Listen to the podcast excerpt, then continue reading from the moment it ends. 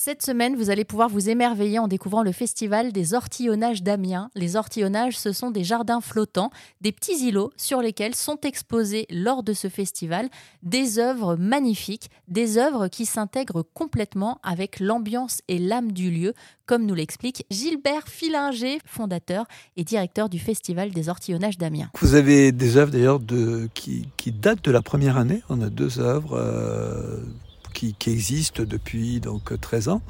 Et tous les ans, on a un renouvellement d'œuvres. On a entre 12 et 15 œuvres. Cette année, on sera à 15, 15 œuvres. Vous avez des paysagistes, évidemment, qui viennent du monde entier. Et vous avez aussi des, plasticiens, des architectes, euh, des designers. Et donc euh, cet ensemble euh, ancien, nouveau, pérenne, voilà, vous donne une, une balade magnifique de deux heures et demie en bateau. Puis ensuite une balade à pied, puisque vous avez des œuvres sur une presque au centre-ville, à, à 10 minutes à pied de la cathédrale. Euh, vous avez une, une série d'œuvres donc euh, accessibles à pied. Le festival est, est, gratuit, mais pas la location des bateaux.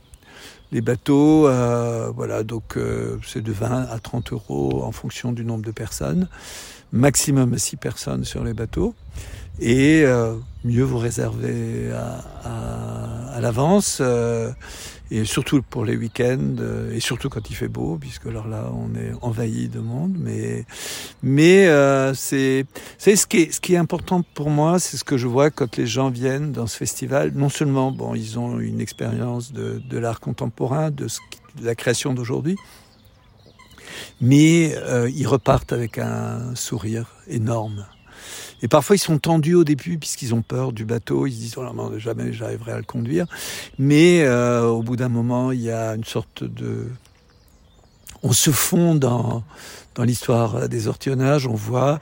Et donc, on est aussi bien dans la beauté du site, qui est absolument exceptionnel, qui est pour moi un des plus beaux sites euh, qu'on possède en, France, mais c'est aussi un magnifique réceptacle de l'art contemporain.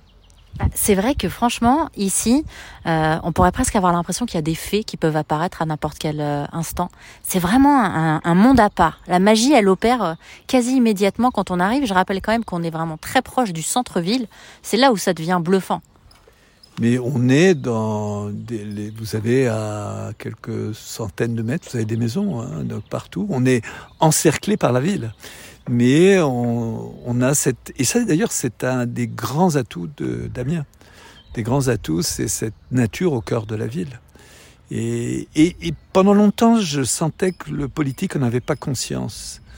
Alors je pense que l'urgence climatique, le changement climatique, subitement fait prendre conscience aux politiques de ce qu'ils possèdent et de ce qui de ce qu'ils ont. Et que c'est un trésor, hein, vraiment un trésor. Et moi, vraiment, c'est ce que j'invite le public à, à venir et de, venir goûter, puisque c'est ça, hein, voir, goûter, entendre, respirer aussi, puisque on est vraiment dans, dans l'air pur et d'avoir ce bonheur de d'être entre art et nature et de et de faire ces balades en bateau. C'est vraiment important de faire la partie en bateau. Hein. Je, je, pense que c'est vraiment une belle partie. Et puis deux heures et demie sur l'eau. Euh, on peut rester plus longtemps. Après, on prend une double location, mais euh, voilà. On peut même pique-niquer si on le veut. Hein. Merci à Gilbert Filinger, fondateur et directeur du Festival des Ortillonnages d'Amiens.